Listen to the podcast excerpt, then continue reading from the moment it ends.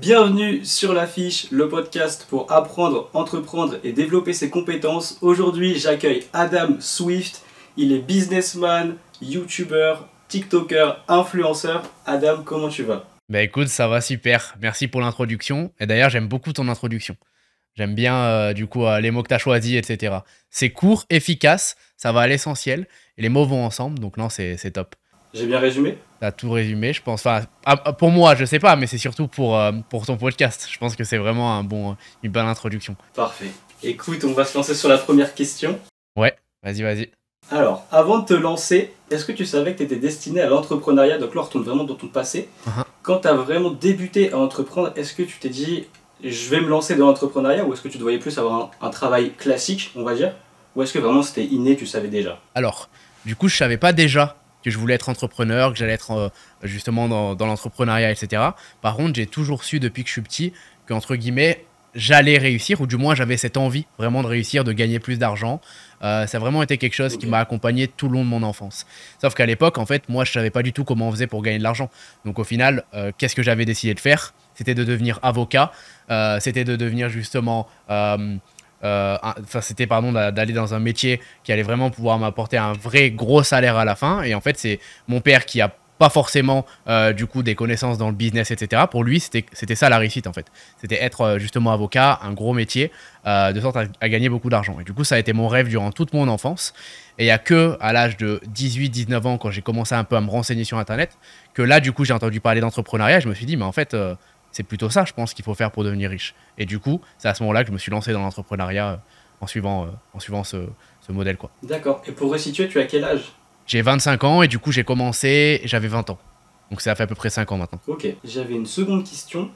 Quelle a été ta première action qui t'a fait entreprendre et qui t'a fait prendre conscience que tu étais capable de le faire justement? Ouais, alors du coup, c'est un peu spécial parce qu'on entend euh, chez beaucoup d'entrepreneurs, moi j'ai commencé à vendre des billes à la cour de récréation, j'achetais des bonbons moins chers, je les vendais plus chers, etc.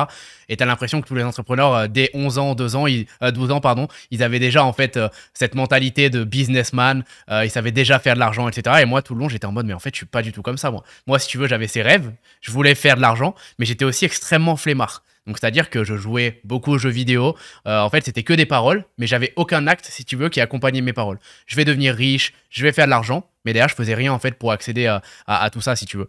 Et il y a que un jour où vraiment, si tu veux, j'étais dans une situation de merde. Euh, c'est-à-dire que j'avais arrêté la fac d'économie, parce que pour moi, encore une fois, aller en fac d'économie, c'était ça qui allait me rapporter de l'argent, parce qu'on allait étudier l'économie, pas du tout. Euh, et au final, du coup, vu que j'avais abandonné, j'avais uniquement le bac, aucun métier, si tu veux, euh, m'accepter, aucun, aucun métier, même Zara, H&M, j'avais même été refusé de McDo pour te dire. Donc j'arrivais pas en fait à me faire accepter. Et à ce moment-là, le seul métier euh, dans lequel j'ai pu en fait aller pour gagner justement un petit peu d'argent, bah, c'était livreur de sushi. Et c'était en fait au pire moment, euh, si tu veux, de euh, de, d'une année, c'est-à-dire quand il fait froid, quand tu dois justement faire des, livraisons, tu as les doigts qui sont glacés, glacés justement à cause, à cause du froid. Et en fait, à ce moment-là, du coup, j'avais l'habitude, pendant mes courses, de regarder des vidéos YouTube. On chose pas du tout à refaire, parce que bah, du coup, tu peux avoir un accident. Mais moi je, moi, je le faisais régulièrement. Et là, en fait, pas pourquoi. Dans mon feed, j'ai eu une vidéo du coup qui parlait d'argent, qui parlait d'entrepreneuriat, qui parlait de business. Et je sais pas pourquoi j'ai cliqué dessus. Et en fait, c'est cette vidéo, si tu veux, qui a été vraiment le plus gros déclic de toute ma vie parce que je savais déjà avant que je voulais faire de l'argent. Mais grâce à cette vidéo, j'ai compris que c'était possible en partant de zéro, sans forcément avoir de compétences, sans connaître euh, de personnes riches justement dans son entourage, sans avoir diplôme. Et c'est suite en fait à cette vidéo où les tous les rêves que j'avais et que si tu veux, je maintenais au fond de moi sans aucune action, je me suis dit, en fait, plus jamais, si tu veux, euh, je vais perdre du temps, plus jamais je vais pas passer à l'action. Et à partir d'aujourd'hui, du coup, faut que j'y aille all-in dans ça. Et ça a été mon, plus gros déclic. Ok, donc un déclic assez rapide en soi. Enfin, assez rapide dans la mesure où euh, tu as commencé, on va dire, assez tard, comme tu l'as dit, pendant un cours de récré, etc. Pas comme les entrepreneurs, enfin le discours entrepreneurial classique. mais euh, du coup, tu t'es lancé vraiment assez vite et tu t'es formé tout seul assez rapidement. Ouais, bah en fait, ça. Assez vite, oui et non, parce que du coup, j'ai quand même attendu 20 ans, si tu veux, pour, pour me lancer en soi. Mais par contre, le moment où vraiment j'ai eu ce déclic, euh, ça a été immédiat. J'ai pas eu une seule peur. Je me suis dit, c'est possible, je vois ce gars. J'ai pas eu, si tu veux, euh, ce qu'on peut avoir des fois lorsqu'on débute, ce qui est totalement normal, voir une vidéo et se dire, non mais ce gars c'est un arnaqueur, s'il dit ça, il a quelque chose à me vendre. Tu vois, quand tu commences, c'est un peu le, genre de choses que tu vas penser. Moi, en fait, si tu veux, j'étais déjà prêt, en fait, depuis 20 ans à vraiment vouloir réussir, que ça a été rapide, et bim, directement, j'ai eu des clics et du coup, j'ai commencé. Donc oui, à ce moment-là, au moment où j'ai vu cette vidéo, je me souviens très bien, je suis rentré chez moi, Et j'ai bouffé du contenu sur l'entrepreneuriat, sur le business. Je me suis renseigné tout le temps, tout le temps. Je me formais entre 4, 5, 6 heures par jour. J'apprenais en fait, vraiment j'engrangeais de la connaissance et je pouvais plus m'arrêter. Parce que justement, j'avais vraiment ce truc, euh, il faut que j'y arrive. Ok, ouais, je vois. Donc vraiment une grosse, grosse activité. Et du coup, depuis cette époque-là où tu étais livreur de sushi, dans quelle mesure ton mode de vie a évolué? Tu étais en France, tu es au Panama aujourd'hui. Est-ce que le lifestyle a évolué aussi derrière? Qu'est-ce qui s'est passé en fait? Euh, Bien évidemment, tout a changé parce qu'en fait, quand tu commences euh, tout simplement à entreprendre et quand tu commences à, réussir, bah, ça a été long. J'ai pas réussi directement, je me suis pas formé, je suis passé à l'action, j'ai réussi, j'ai eu énormément d'échecs. Beaucoup de personnes euh, pensent que ça y est, as le déclic et tu vas réussir. Pas du tout. Il y a la première étape, c'est le déclic, mais après, tu as un très très long chemin euh, avant justement de réussir tes objectifs. Donc ça a été très long. Et en fait, si tu veux, c'est ça aussi mon avantage, je pense, c'est que ça ne s'est pas fait du jour au lendemain. je connais des amis à moi, par exemple, ils ont eu leur déclic, un mois après, ils réussissaient. Ils lançaient quelque chose justement, euh, ils avaient le flair pour, pour ce projet, ils réussissaient directement. Mais si tu veux, en fait, ils n'avaient pas eu le temps vraiment de créer ce changement, de voir en fait euh, chaque étape, si tu veux, du processus.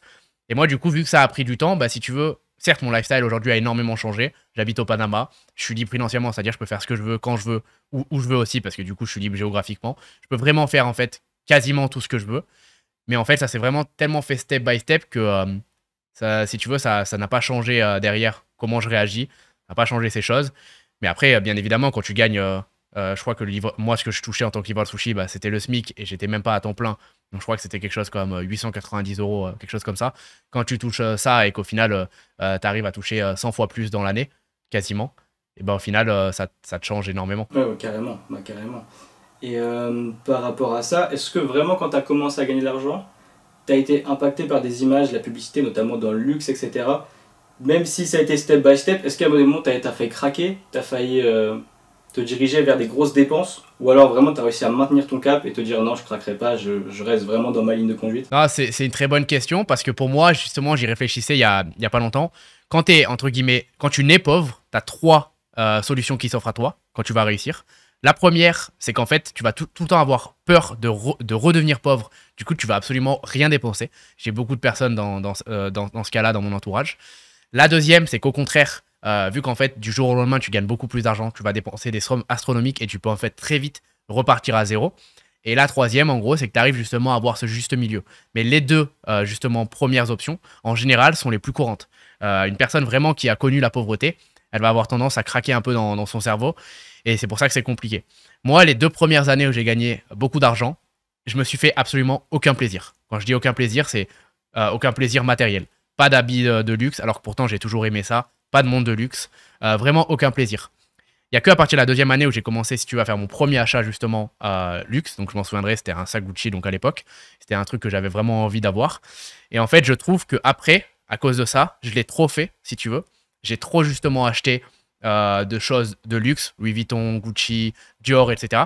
Et aujourd'hui, avec le recul, j'en ai déjà premièrement plus du tout envie. J'ai plus du tout envie de faire ce genre d'achat. Et deuxièmement, c'est des achats que je vais avoir tendance à regretter, tu vois, aujourd'hui avec euh, vraiment du recul, si je peux être sincère avec toi euh, Par rapport aux vêtements, aux accessoires, etc., la mode, etc., toi, tu es plus dans une logique avoir peu et pouvoir te déplacer avec quasiment tous tes vêtements ou avoir beaucoup un dressing complet et du coup stocker? Ah, c'est des questions que j'aime bien ça parce qu'il faut savoir que je suis, je suis passionné de mode. Donc moi, je suis vraiment un acheteur compulsif, pas forcément justement dans le luxe, mais par contre, j'adore les vêtements. J'adore changer de style, j'adore m'acheter plein plein de vêtements. Et en fait, j'ai toujours eu ce, euh, truc, si tu veux, d'avoir vraiment un, dressing complet, euh, d'avoir énormément de choses. Je dois avoir 20 euh, paires de chaussures, enfin vraiment, et que je mets régulièrement, tu vois. J'ai vraiment ce truc d'avoir beaucoup de choses. Et aujourd'hui, au fur et à mesure, je pense que c'est avec l'évolution, justement, j'ai vraiment envie de tendre vers un dressing où je peux le prendre dans ma valise et je peux partir. Et en fait, ça, ça a été le déclic avec quelque chose. C'est que récemment, du coup, je me suis séparé de, ma copine avec qui je suis resté plus de six ans ensemble, euh, euh, avec elle. On a tout construit ensemble, etc. Et du coup, en fait, ma vie a tellement changé ces temps-ci euh, que j'ai dû partir en voyage, j'ai dû partir faire d'autres choses. Et aujourd'hui, je ne sais même plus où je vais vivre demain, tu vois.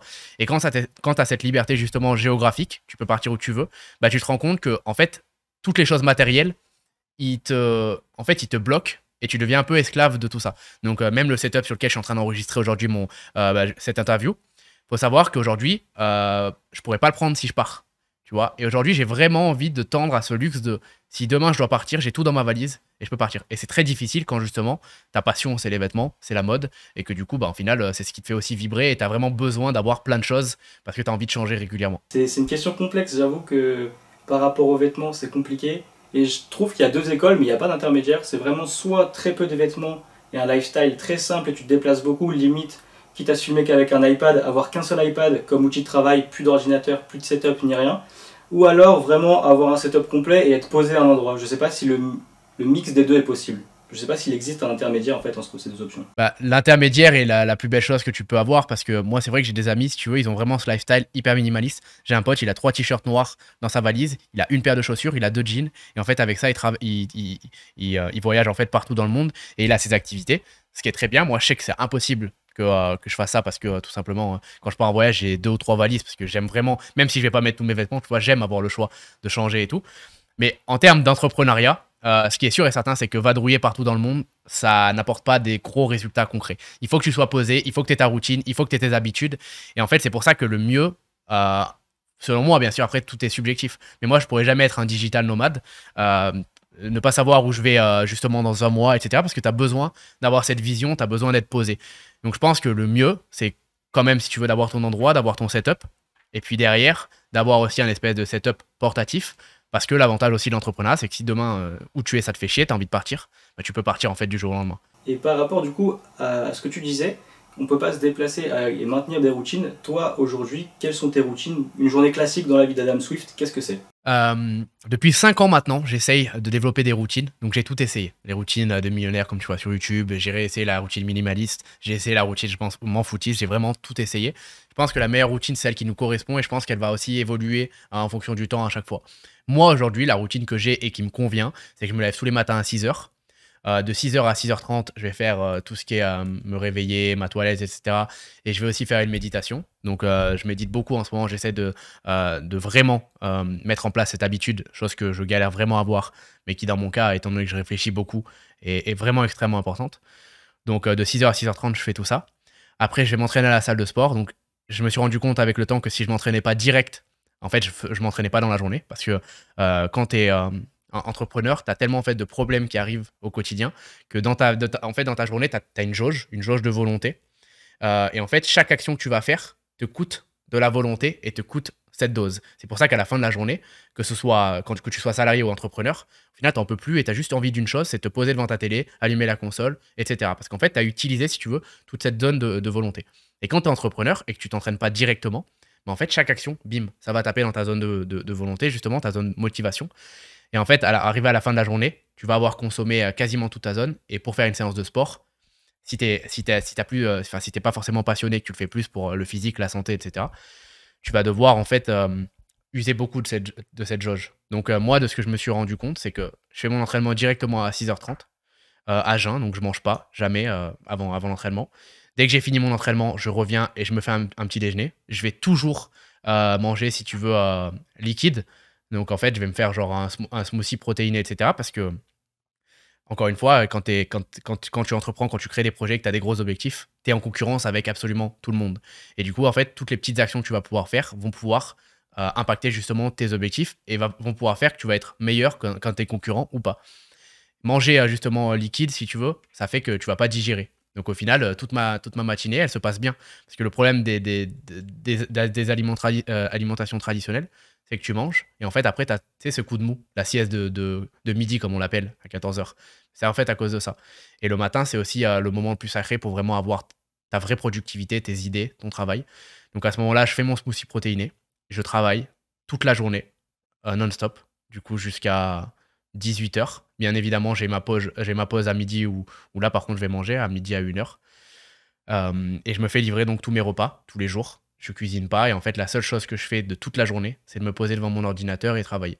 Et euh, par rapport euh, du coup à tes journées, comment tu sais quand est-ce qu'il faut que tu arrêtes? Parce que théoriquement tu as des tâches etc j'imagine.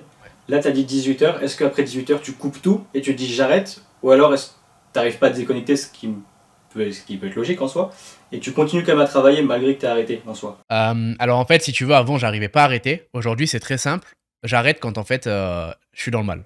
Et il y, a, y, y, a, quelque chose comme six mois de cela, j'ai fait en fait le mon premier burn-out dans l'entrepreneuriat. Donc j'ai fait la première, ça a été la première fois où si tu veux, j'ai vraiment dû arrêter parce que j'ai fini à l'hôpital, problème de santé, etc. À cause justement du travail et l'intensité que je mettais au quotidien. Et si tu veux, en fait, depuis, depuis cet événement, je suis pas encore au meilleur de ma forme. J'ai pas repris, si tu veux, la, charge de travail que je pouvais assumer comme auparavant. Et du coup, en fait, euh, à la fin de la journée, mais des fois, ça va même arriver à 15 heures. Euh, je vais avoir en fait vraiment euh, mon corps qui va me dire aujourd'hui, mon corps et ma tête, tu peux, tu dois arrêter, tu vois. Et en fait, à ce moment-là, je suis obligé du coup d'arrêter parce que si je continue, en fait, ça, c'est pire. Donc, si tu veux, je, j'essaye de, me remettre un peu de, de cet événement parce que c'est un événement assez dur. Quand tu l'as pas vécu au début, tu te dis ouais, ça n'arrive qu'aux autres, etc. Et en tant qu'entrepreneur, tu peux pas l'avoir. C'est que quand tu es salarié, si, bien évidemment, tu peux aussi l'avoir. C'est même très puissant. Et du coup, en fait, dès que, si tu veux, j'en peux plus, dès que j'ai plus de créativité, dès qu'au final, je suis plus du tout productif et que je sens que je commence vraiment à avoir mal à la tête, etc., que je vais arrêter. Et que là, par contre, je vais essayer de faire d'autres choses, si tu veux, qui vont être complètement hors business pour pouvoir récupérer le lendemain. Mais euh, c'est vrai que c'est un problème. Hein, quand tu es euh, entrepreneur, que tu es passionné par ce que tu fais, que tu as des gros objectifs, tu as tendance à pas arriver justement à te stopper et avoir toujours l'impression en fait que tout ce que tu fais au quotidien, chaque jour, c'est pas assez c'est pas assez, que tes, concurrents, eux, en font plus. Et du coup, en fait, tu vas travailler 15-16 heures par jour. Donc toi, tu as vraiment aussi euh, cette vision-là, parce que c'est vrai que quand tu penses business, on, on pense à la concurrence. Toi, c'est quelque chose qui est, souvent dans ta tête. Tu penses souvent à la concurrence et tu te dis, ah ouais, lui, il fait plus que moi, etc., tout le temps. Enfin, du coup, la, la compétition rentre en jeu, on va dire, toute la période où tu travailles, ou est-ce que vraiment tu arrives à passer outre? Même si un concurrent te dépasse en termes de résultats, tu arrives à passer outre ce fait-là, ou vraiment c'est bien compliqué? Alors moi, il faut savoir que la concurrence au quotidien, elle m'impacte en fait tout le temps, mais je pense vraiment positivement. Je la prends pas, si tu veux, de la mauvaise manière. Je la prends vraiment de la bonne manière. Pour moi, c'est une des plus grosses motivations que j'ai. Il euh, faut savoir que de base, je suis pas très euh, sport collectif, football, tu vois, ce genre de sport, etc. Euh, même pour, pour, pour dire toute la vérité, j'aime pas du tout. Par contre, je trouve justement ma concurrence dans le business, dans les jeux vidéo aussi à l'époque, où j'étais très justement compétitif. Et, et si tu veux, en fait, tous les jours, à chaque fois que je vois un de mes concurrents, sachant que c'est pas en mode concurrence, ah, c'est mon concurrent, je l'aime pas, etc. Au contraire, c'est plus, waouh, ce qu'il a fait là aujourd'hui, franchement, il a tué le game. Il a vraiment fait la différence. Bravo à lui, tu vois, bravo. Aujourd'hui, sa situation, elle est, elle elle est comme ça, etc. Vas-y, moi aussi, tu vois, il faut que il faut que il faut que je donne tout en fait. Il faut que je fasse encore mieux. Et en fait c'est vraiment comme ça que je vais si tu veux euh, saisir la concurrence. Mais beaucoup de personnes sais euh, dans l'entrepreneuriat disent oui mais euh, moi j'aime bien en fait regarder que mes produits j'aime bien me concentrer que sur moi je regarde pas du tout les concurrents etc euh, et, c'est très bien en fait si euh, arrivent à trouver leur propre motivation. Mais je trouve qu'il n'y a rien de mieux quand euh, tu te réveilles le matin et qu'au final, par exemple, je sais pas, tu n'as pas encore posté une seule vidéo, tu n'as pas encore tourné une seule vidéo pour ton business et que tu vois que ton concurrent il en a tourné une voire deux, bah, au final directement tu te lèves pas avec une motivation bien plus supérieure à, ce que tu avais quand tu t'étais endormi quoi. Et est-ce que tu as pu t'inspirer de ta concurrence? Est-ce que tes concurrents ont sorti des trucs où tu te dis ah ouais là c'est vraiment fou ce qu'il a fait je vais surenchérir, je vais faire mieux, mais je m'inspire quand même de son idée de base parce que vraiment c'est carré, c'est vraiment bien fait. Ça, c'est un très bon débat parce que justement, j'avais, euh, j'avais si, si, tu veux, une discussion récemment avec des amis à moi. Et en fait, il y a, y, a, quelque chose dans l'entrepreneuriat qu'il faut comprendre c'est qu'aujourd'hui, si tu copies et que tu essayes de faire mieux, tu vas réussir. Et c'est, euh, ça va vraiment à l'encontre de euh, ce qu'on peut penser. Mais vraiment, si tu copies, copies et tu t'inspires d'une compagnie qui marche, tu le fais à ta manière et que tu le fais mieux, en fait, tu vas réussir. Et une des choses les plus, les plus dures euh, pour réussir dans l'entrepreneuriat, c'est quand tu essayes d'inventer quelque chose. Quand tu essayes de partir de zéro, que tu innoves et que tu inventes quelque chose. Si tu réussis, tu vas avoir des résultats dix fois supérieurs aux autres et tu vas être top 1 de ton marché. Par contre, si tu réussis pas, tu vas tout perdre. Et moi, ça m'est déjà arrivé plein de fois. Si tu veux, j'ai toujours eu cette mentalité. Je fais les choses moi-même, je veux faire mes trucs, je veux innover. Je veux surtout pas, si mon concurrent par exemple sort une vidéo sur ça, refaire une vidéo sur ce sujet, etc. Je veux pas. Mais par contre, de temps en temps et surtout dans mes anciens business. Ça a été le cas en fait. La, fois où j'ai fait le plus d'argent de toute ma vie, j'ai vu en fait une entreprise qui marchait extrêmement bien en France. Je l'ai repris, je l'ai mis euh, sur le marché anglais, donc anglophone au UK. J'ai refait en fait le même type de produit avec mon marketing, mais exactement le même type de produit. Et c'est là en fait où j'ai eu les plus gros résultats de toute ma vie. Et ça, c'est vraiment un principe clé qu'il faut comprendre, c'est que on a toujours tendance à vouloir réinventer la roue, alors qu'en fait, si aujourd'hui on veut réussir, qu'on est débutant et qu'on part de zéro, le meilleur moyen, c'est de copier et c'est de faire mieux. Aujourd'hui, euh, parce que j'essaye vraiment d'avoir des, gros objectifs du coup euh, dans mes objectifs actuels, j'ai pas du tout envie de copier. parce que si tu veux, j'ai vraiment envie d'être top 1. Je vise top 1 ou rien, et je sais que pour être top 1 ou rien, c'est pas une question d'argent, c'est euh, vraiment une question de faire la différence, faire ses propres choses et innover. Mais si aujourd'hui, imaginons, je devrais repartir de zéro, et du coup, je voudrais réussir, je voudrais lancer un, projet, un business, quel qu'il soit, j'essaierai surtout pas de, relancer, de lancer quelque chose euh, que personne n'a jamais lancé, parce que j'aurai une chance sur 10 pour que ça marche. Alors que si je lance, si je lançais quelque chose qui fonctionne déjà, et que je le ferais dans un marché différent, ou avec une petite différence, j'aurai 9, 9 chances sur 10 pour que ça marche. Donc ça, c'est un débat et c'est un très très bon concept. Ok, c'est ultra important ce que tu viens de dire. J'avoue que je l'avais pas sous ce point de vue-là. Et c'est vrai que maintenant que tu le dis, ça semble tout à fait logique en vrai. C'est, ça semble vraiment logique. Et si tu débutes, c'est vrai que c'est peut-être plus simple de copier quelque chose qui existe déjà, le faire à ta sauce et l'améliorer, que de créer quelque chose qui n'existe pas en fait. 100%. Faut, faut, faut savoir que les deux plus gros échecs que j'ai eu de ma vie, j'ai perdu 300 000 dollars dans chaque projet que j'ai lancé. Donc on est parti avec tout l'argent nécessaire. On avait toutes les équipes nécessaires j'avais beaucoup de connaissances parce que c'était à la quatrième, cinquième année d'entrepreneuriat. Donc si tu veux, j'avais entre guillemets toutes les clés pour réussir ces projets.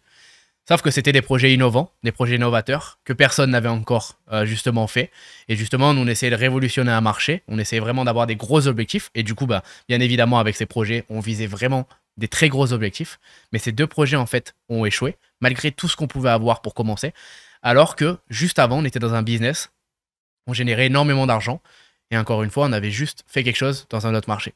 Et ce concept, du coup, ça a complètement changé ma vie. D'ailleurs, il y a un super livre, euh, il me semble, je ne connais pas le titre exact, mais je crois que c'est euh, voler pour euh, voler, voler pour mieux faire ou quelque chose comme ça. un livre du coup sur l'entrepreneuriat qui t'apprend à bien copier de la bonne manière, de façon aussi un minimum éthique, pour derrière, justement, l'appliquer dans ta vie et avoir des énormes résultats. On va passer à une question qui est plus légère, franchement une question plus simple.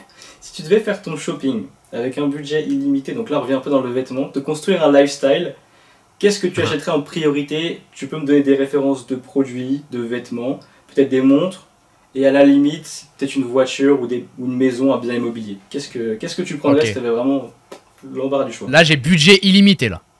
Budget illimité. Si j'ai budget hein. illimité, c'est compliqué, mais à la fois, t'inquiète, j'ai plein d'idées parce que je commence bien à réfléchir. C'est des choses sur lesquelles j'ai déjà bien travaillé, tu vois. Donc, euh, première chose que j'achèterais si j'avais budget illimité, ce serait un jet privé. Ce serait le tout premier, le tout premier achat que je ferais. Donc, euh, tu vas me dire, c'est le plus cher. Hein. donc, euh, tu commences fort. Ouais, parce qu'en fait, le jet privé, il t'offre une liberté d'aller justement partout où tu veux, quand tu veux. Et en fait, c'est pour ça que tous les milliardaires, si tu veux, ont des jets privés. C'est que ça te permet de gagner énormément de temps et surtout, ça te permet d'être totalement libre. Quand j'étais au Panama pendant le Covid ici, euh, si tu n'avais pas de jet privé, tu pouvais littéralement pas quitter le pays. Même si je voulais rentrer en France, je pouvais pas. En fait, euh, quand tu avais un jet privé, tu pouvais faire ce que tu voulais. Et un jet privé, c'est vraiment, si tu veux, euh, la liberté. et puis en plus de ça, dans l'entrepreneuriat, c'est un outil énorme parce que tu peux faire des, des rendez-vous avec des personnes. Tu peux ramener par exemple des clients dans ton jet privé. forcément, tu peux te dire qu'à la fin, il va te dire oui sur ce que tu proposes. Et en fait, du coup, c'est vraiment un très très fort atout. La deuxième chose, donc pareil, c'est extrêmement cher, mais ce serait plus là pour un kiff je dis, euh, en vrai, on, se permet de, faire nos, folies quand même. Je prendrais euh, un yacht, tu vois, ça a, toujours, été mon rêve. Donc, euh, yacht. De base, jet privé, c'est plus pour le côté pratique, tu vois, c'est vraiment côté business. yacht, c'est vraiment plus passion, tu vois, côté, c'est mon plus grand rêve. depuis que je suis petit, justement, on en parlait en début, tu vois, je voulais de l'argent, je voulais réussir. En fait, je voulais m'acheter un yacht, tout simplement. J'avais vraiment cette vision. Donc voilà, je m'achèterai un, un, yacht. Après, je suis pas trop tout ce qui est voiture etc. Euh, moi, si tu veux, euh, tu vois, Ferrari, Lamborghini et tout, c'est cool. Euh, mais c'est pas trop mon kiff. À la limite, les seules voitures que j'aime bien moi-même conduire, c'est tout ce qui est SUV, donc Range Rover, tu vois, Lamborghini Urus. Après, je vais pas te cacher, bien, évidemment que ça fait plaisir, mais c'est pas du tout ma priorité. Si je devais prendre une voiture aujourd'hui, ça serait les vannes VIP Mercedes. tu vois, je sais pas si tu vois ce que c'est. Donc, moi, j'aimerais dans l'idéal avoir grand format et petit format, donc euh, deux places et, euh, six ou sept places. Parce que si tu veux, tu as ce côté où tu as le chauffeur, tu peux travailler sur tes projets en même temps. Euh, moi, j'aime pas forcément conduire de base. Et encore une fois, côté pratique, tu peux ramener tes clients dedans, tu peux faire plaisir aussi à tes amis, tu vois, tu peux faire plaisir à ton entourage, il y a beaucoup de place, tu peux leur prêter et tout. Donc moi, ça serait ça directement. Et après, dans la SAP, en vrai, là, je suis en train de, changer un peu de, style vestimentaire. De base, je suis très streetwear. Et en fait, si tu veux, pour euh, mon business et le fait que je sois assez jeune, pour être un peu plus pris au sérieux avec, euh, si tu veux, mes collaborateurs et tout, bah, j'essaye de m'habiller justement un peu plus, tu vois, chemise, costume. Et donc, je referai ma garde-robe dessus. J'achèterai pas mal de costumes, etc. Un peu moins de stickers, un peu plus de pointus. J'aime bien les deux. Savoir que j'aime vraiment bien les deux. Mais j'ai plus l'habitude de m'habiller en streetwear. Et par contre, l'achat où vraiment là je me lâcherai, ça serait les montres. Ça, c'est ma plus grosse passion. Ok. Montre de luxe, Patek Philippe. Audemars Piguet, Patek Philippe, une Nautilus, une. Euh, ouais. Je sais plus comment ça s'appelle, une Skeleton chez AP. Euh, comment ça s'appelle J'ai plus la référence. Mais euh, que des grosses montres. Ouais. Frosted, en mode investissement, chez Audemars. Ou juste. Ouais. Ouais, ouais. Du coup, ton qu'à faire, c'est ça que j'aime bien. Exactement, c'est ça que j'aime bien. C'est que tu te fais extrêmement plaisir mais en fait, ça te sert sur tous les points. Déjà, premièrement, c'est un investissement qui, prend de la, qui prend de la valeur. Je connais des personnes dans mon entourage, euh, cette année-là, ils ont acheté pour 400 000 dollars de montres. Aujourd'hui, ça vaut 700 euh, 000, tu vois. Donc, en fait, tu t'es fait plaisir et tu as gagné énormément d'argent. Euh, autre point, c'est aussi quelque chose où, encore une fois, c'est pratique parce que faut, faut, comprendre que le business, c'est des relations. c'est comment, en fait, les gens vont te percevoir aussi. Et beaucoup de personnes ne veulent pas, en fait, se l'avouer, mais c'est vraiment le cas. Et en fait, ce, montre, ce genre de montre t'offre, en fait, si tu veux, directement une première impression chez des personnes qui au final t'auraient peut-être pas, si tu veux, euh, calculer, en fait là directement ça va les intriguer. Attends, ce gars il est jeune, il a cette montre, comment il a fait, etc. Et du coup c'est directement un moyen de, final de, communication. Donc moi si tu veux j'aime bien faire des achats, euh, kiff, mais qui aussi peuvent servir derrière. J'aime pas forcément justement plus, parce qu'avant je l'ai beaucoup fait, j'aime plus acheter des choses qui au final vont pas forcément servir, euh, vont s'abîmer et vont perdre de la valeur ou, ou vont pas pouvoir être utilisées. Quoi. Et par rapport aux montres, tu serais plus sur une montre sobre une montre classique, par exemple chez, euh, qu'est-ce qu'il y a chez ouais, une Nautilus, chez Patek, ou alors vraiment euh, une Daytona, comment ça s'appelle? Rainbow Daytona, avec le cadran, certi de toutes les couleurs, des diamants ici partout. Bien sûr, Factory 7. Honnêtement, je choisirais les deux, les deux types, parce que j'aime bien, si tu veux, euh, pouvoir être un peu monsieur tout le monde, sobre, mais j'ai quand même ce côté excentrique, tu vois. Moi, j'aime vraiment bien m'habiller différemment des autres. De base, j'ai toujours des lunettes de soleil. J'aime vraiment, en fait, euh, si tu veux être différent par mon style, c'est quelque chose que j'ai depuis que je suis petit. Et du coup, euh, ce côté, si tu veux, euh, Frosted ou justement Rainbow, comme tu dis, vraiment un peu justement excentrique, créatif, parce que du coup, en général, sais, quand tu es créatif, tu aimes bien aussi les choses différentes. du coup, ouais, j'achèterais complètement les deux. Et du coup, je l'adapterai en fait en fonction des situations et, et, du mood de la journée, quoi. Carrément. Et euh, c'est quelque chose d'intéressant que tu disais tout à l'heure, du coup tu changes ton style vestimentaire parce que ça te plaît d'un côté aussi, mais aussi pour le travail. Du coup tu considères quand même que le style vestimentaire, tu peux pas rester habillé en streetwear toute ta vie. Pour des relations sérieuses, tu es obligé d'avoir euh, une tenue Non, en fait, tu, peux. Alors déjà, premièrement, si euh, les gens qui nous écoutent veulent changer de style vestimentaire pour les autres, bannissez ça directement. Moi, c'est pas pour les autres. J'aime, comme tu l'as dit, ça. C'est quelque chose qui m'a toujours fait kiffer. Je me suis toujours habillé en costard et tout. Là, si tu veux, j'accentue un peu plus euh, ce point. Et encore, je reste moi-même. Restez vous-même dans votre style. C'est la base parce que votre style définit vraiment votre personnalité. Et en fait, quand tu quand es dans des vêtements que t'aimes pas, ça se ressent. Moi, moi, tu vois, justement, c'est pour ça que j'aime bien avoir beaucoup de vêtements. C'est que si je suis dans des vêtements que j'aime pas, euh, je me sens pas moi-même, en fait, tu vois. Ça, ça joue sur tout mon mood. Euh, après, c'est peut-être extrémiste, parce que je suis vraiment passionné, mais il y a des personnes, euh, ça, ça, leur fait aussi. Euh, du coup, non, pour répondre à la question, je pense pas qu'en en, s'habillant en streetwear, tu peux pas réussir. Au contraire, tu peux très bien réussir. En fait, tu réussiras quand tu seras toi-même et quand tu auras confiance en toi. Ah, déjà, ça, c'est la base. C'est juste que à l'heure actuelle, c'est plus facile pour la première impression dans le business dans lequel je suis, euh, de s'habiller justement, si tu veux, euh, un peu plus comme ça, etc. Euh, mais, mais, ça ne change pas. Après, ce qu'il faut prendre en compte, c'est que oui, le style vestimentaire va en fait déterminer comment la personne te voit pour la première fois, 100%. Beaucoup de personnes disent ouais, moi je m'en fiche de mon style vestimentaire, etc. ouais, mais en fait, tu dois faire un effort. Pourquoi? Parce que si tu veux vraiment maximiser tes relations, euh, les, échanges avec les gens. Nous, on est, on, est des humains. Et en fait, 80% de comment on va déterminer la personne, ça va être la première impression.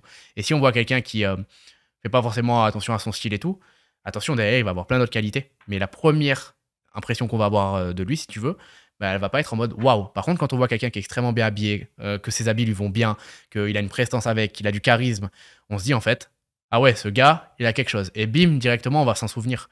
Donc oui, quand on débute, quand on est personne, entre guillemets, parce que euh, au début, on, commence, on veut tous faire euh, son chemin. Mais en fait, il faut maximiser les chances de, notre côté. Et c'est pour ça que moi, je dis à mon audience à chaque fois allez à la salle de sport, entraînez-vous, ayez un physique que vous aimez, qui va vous donner confiance en vous. Derrière, vous allez euh, dégager une image de confiance. les gens vont vous voir comme ça. ils vont voir un, beau physique, etc. Ils vont se souvenir de vous, ils vont bien aimer. Habillez-vous bien, ayez confiance en vous. Et je pense que c'est primordial. Mais regarde, tu vois, par exemple, un, un footballeur, il s'habille comme il veut. Un footballeur, il s'habille en streetwear. Un rappeur, c'est pareil. C'est déjà quelqu'un, en fait. C'est vrai, c'est Voilà, ça. En fait, a- c'est à partir du moment où t'es quelqu'un, tu peux faire ce que tu veux, t'as plus rien à prouver, et tu peux montrer le style que tu veux. Mais c'est vrai que quand t'es personne, comme tu me l'as dit, c'est vraiment plus compliqué de s'imposer avec son style et d'imposer son style aux autres. Si la majeure partie des personnes trouvent que ton style est un peu trop excentrique, tu vas être perçu comme excentrique, même si euh, au final c'est juste ton style en fait. Ouais, et puis ton style, en vrai, doit être adapté à l'image que tu veux dégager. C'est tout. Si après, par contre, dans ton branding, le fait d'être excentrique, c'est quelque chose. Imaginons que tu es un artiste, tu es un styliste ou tu es un chanteur, tu es un DJ, tu dois t'habiller excentrique. Si maintenant tu veux aller justement euh, travailler avec des businessmen, des entrepreneurs qui ont 50 ans, tu vois, moi, ça m'est arrivé ici au Panama d'arriver euh, d'arriver des fois dans un rendez-vous vraiment avec mon style de base, etc. Et que vraiment je me tape des remarques de la part de ces personnes de 50 ans. Est-ce que je peux leur en vouloir? Non, parce qu'en fait, c'est c'est leur norme, c'est leur code. Et si je veux m'intégrer aussi à un minimum, bah, des fois, je dois avoir ces codes. Ça dépend vraiment de, de- en fait, de nos objectifs et de là où on veut se diriger. Question beaucoup plus compliquée. Si tu devais donner un conseil, un unique conseil à un jeune qui tombe sur ce podcast par hasard, ce serait lequel? Si je devrais donner un conseil, c'est vrai que c'est compliqué parce que du coup, euh, des façons de réussir, il y en a mille. Faut bien le choisir. Exactement. Il faut, faut choisir le meilleur. Euh, des caractéristiques pour réussir, il y en a mille. Euh, après, je pense qu'il y a un aspect qui est hyper important et que je vois dans la plupart des personnes qui euh, justement commencent, c'est qu'en fait, ils ont peur de passer à l'action, ils ont peur de tester. Euh, et ça, en fait, c'est la société qui leur transmet cette peur, c'est leurs proches, c'est l'école, c'est euh, les médias, c'est comment on traite les gens qui échouent justement en France. C'est aussi leurs propres croyances. Donc, si tu veux, en fait, cette peur justement de passer à l'action et en fait de mettre en place ce qu'on a envie de mettre, euh, elle, peut tuer en fait euh, les rêves d'une personne. Et du coup, moi, ce serait juste euh, passe à l'action. Parce qu'en fait, t'as quoi, quoi à perdre et t'as quoi à y gagner. Prends ta balance dans tes mains. Qu'est-ce que j'ai à y gagner? Imaginons, je veux lancer ma marque de vêtements, par exemple. Ah, je vais faire quelque chose qui me passionne. Je vais gagner beaucoup d'argent. je vais pouvoir faire plaisir à mes proches. Je vais être libre. Je vais être fier de moi. Ma vie, ma vie m'a changé. Tu vois, le poids, il monte. Il est énorme. Qu'est-ce que j'ai à perdre? Du temps. Peut-être de l'argent si j'en investis. des doutes. Des échecs. Peut-être je vais prendre des moqueries. Mais en fait, le poids, il est toujours bien plus haut ici. Donc en fait, vous avez la plupart du temps rien à perdre et tout à gagner. Euh, et c'est pour ça que le fait de passer à l'action, c'est le plus important. Parce que, en général, quand les gens, si tu veux, ils, pa- ils passent pas à l'action, c'est aussi par peur de l'échec. Je vais échouer, etc. Mais oui, mais en fait, bien évidemment que tu vas échouer. Euh, Aujourd'hui, j'ai j'ai lancé, euh, honnêtement, entre 15 et 20 business. J'en ai réussi 25%. J'en ai échoué 75%. Mais aujourd'hui, ces 25% m'ont fait gagner beaucoup, beaucoup, beaucoup, beaucoup plus d'argent que ce que j'en ai perdu avec les 75%. Et surtout, en plus, ces 25% ont complètement transformé ma vie. Alors que ces 75% m'ont fait perdre un peu d'argent, du temps, rien de plus. Donc ce serait mon plus beau conseil, je pense. Le conseil le plus important. C'est vrai que c'est en plus c'est un conseil qui, qui parle à tous et euh, c'est peut-être là où il y a le plus d'abandon en fait. Les gens abandonnent même avant de commencer par peur euh, de ce qu'ils peuvent perdre et ne font pas forcément la balance comme tu l'as dit exactement euh, entre ce qu'ils peuvent gagner et ce qu'ils peuvent perdre et souvent une fois qu'on fait cette balance là on réalise que on a beaucoup moins à perdre que ce qu'on peut gagner en fait. Et ça c'est vrai que c'est un extrêmement bon conseil. Euh, par rapport à toi, tu as dit que du coup tu avais échoué 75%, réussi 25%. Moi, de ce que je vois sur les réseaux, on va dire que tu as réussi à construire un personal branding assez efficace. Du coup, j'imagine que pour toi, c'est une réussite. Euh, je vais tourner comme ça. Pour moi, tu as créé un personnage clivant. Mais après, ce personnage, à combien de pourcents c'est représentatif de ta personnalité? Est-ce que le Adam Swift qu'on voit sur les réseaux sociaux, c'est le Adam Swift de la vraie vie? Ou alors, il y a une part de d'acting, entre guillemets? Alors déjà, faut, faut prendre en compte une chose. Pour moi, c'est un échec à l'heure actuelle. Pourquoi? Parce que si tu veux, je le vois comme un échec. Parce que j'ai commencé mon personal branding il y a 4 ans maintenant. J'étais déjà dans l'entrepreneuriat il y a 4 ans. J'avais 100 000 abonnés dans la thématique de l'entrepreneuriat. Et si tu veux, en fait, à ce moment-là, j'ai pas capitalisé dessus. Euh, je me suis éloigné de ces objectifs-là. J'ai lancé autre chose. Et ça a été un des plus gros échecs de ma vie qui m'a fait perdre en fait le plus de temps. J'ai littéralement perdu 4 ans parce que si aujourd'hui j'avais continué mon personal branding, j'aurais beaucoup beaucoup plus d'audience, j'aurais pu continuer à transmettre mon message de motivation, etc. Et donc pour moi c'est un des- de mes plus gros échecs, tu vois. Mais c'est pas parce que j'ai échoué une fois là-dedans qu'au final j'ai perdu du temps justement, de l'argent parce que euh, avoir un bon personal branding c'est ce aussi ça rapporte de l'argent. Donc c'est pas parce que j'ai perdu tout ça que si tu veux je dois pas continuer euh, et me relancer. Et donc en fait je me suis relancé récemment.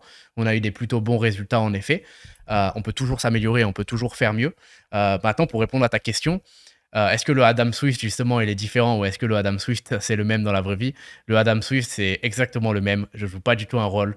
Tout ce que je vais dire au quotidien, c'est la réalité. En fait, c'est issu de mes lives. Donc, tous les contenus qu'on voit sur TikTok, c'est issu de mes lives. Il faut savoir que dans les lives, c'est l'endroit où tu peux pas mentir. en story, tu peux mentir. En photo Instagram, tu peux mentir. En vidéo YouTube, tu peux mentir. Tu as un script, tu fais ce que tu veux. En live, tu ne peux pas mentir. C'est vraiment toi. Donc, en fait, moi, ce que je dis justement sur les réseaux sociaux, je le pense. Après, si tu veux, bien évidemment, je sais aussi euh, les sujets qui intéressent le plus les gens, comment, si tu veux, on va, on va faire plus de vues, parce que quand tu crées un personal branding, faut pas se mentir, c'est aussi ton objectif. Ton objectif, c'est d'attirer l'attention sur ton message. Donc ça, je pense, commencer justement à le comprendre. Et du coup, je vais appuyer un peu plus sur ces points-là que d'autres. Euh, c'est pas tout ce que je dis dans mes lives, tout ce que je dis euh, sur TikTok, c'est pas ce qui définit toute ma vie. C'est aussi les sujets en fait que les gens veulent le plus entendre, tout simplement. Mais sinon, non, je, ne joue pas un rôle. Et je pense que c'est très important dans un personal branding, quand vous êtes sur les réseaux, etc., d'être vous-même. Parce qu'en fait, les gens, ils le sauront tôt ou tard. Les gens sont très, très intelligents pour sentir ce genre de choses. Et si vous n'êtes pas vous-même, si derrière, ça transpire le fake, que vous mentez, etc., vous ne tiendrez absolument jamais sur le long terme. Il y, a des, il y a des entrepreneurs, ça fait 10 ans qu'ils sont là. Gary ça fait 15, 20 ans. C'est lui, en fait, au quotidien. Et c'est pour ça que ça marche. Et c'est pour ça qu'il est là où il en est.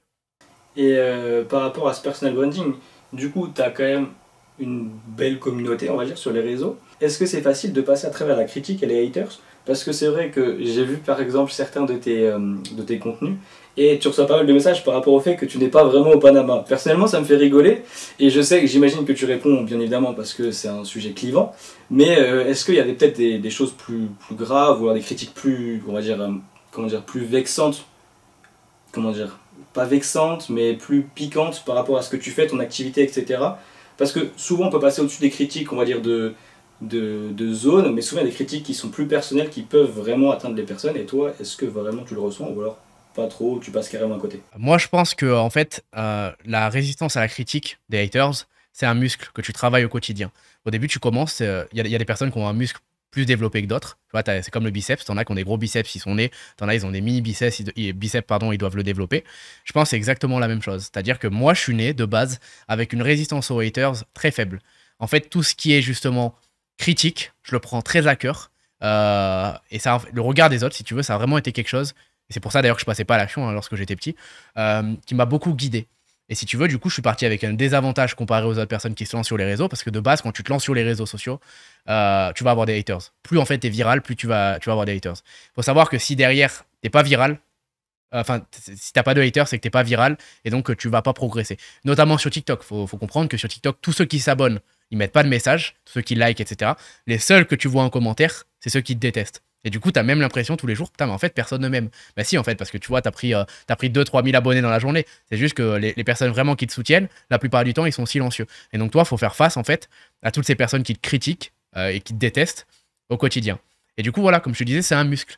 Donc, ça veut dire que bah, moi, en fait, je l'ai travaillé. Depuis, depuis maintenant 7 ans, je suis sur les réseaux sociaux. Même avant, euh, lorsque j'étais dans le fitness, j'étais même pas encore entrepreneur, j'étais sur les réseaux sociaux. À ce moment-là, j'avais un cheveu sur la langue énorme.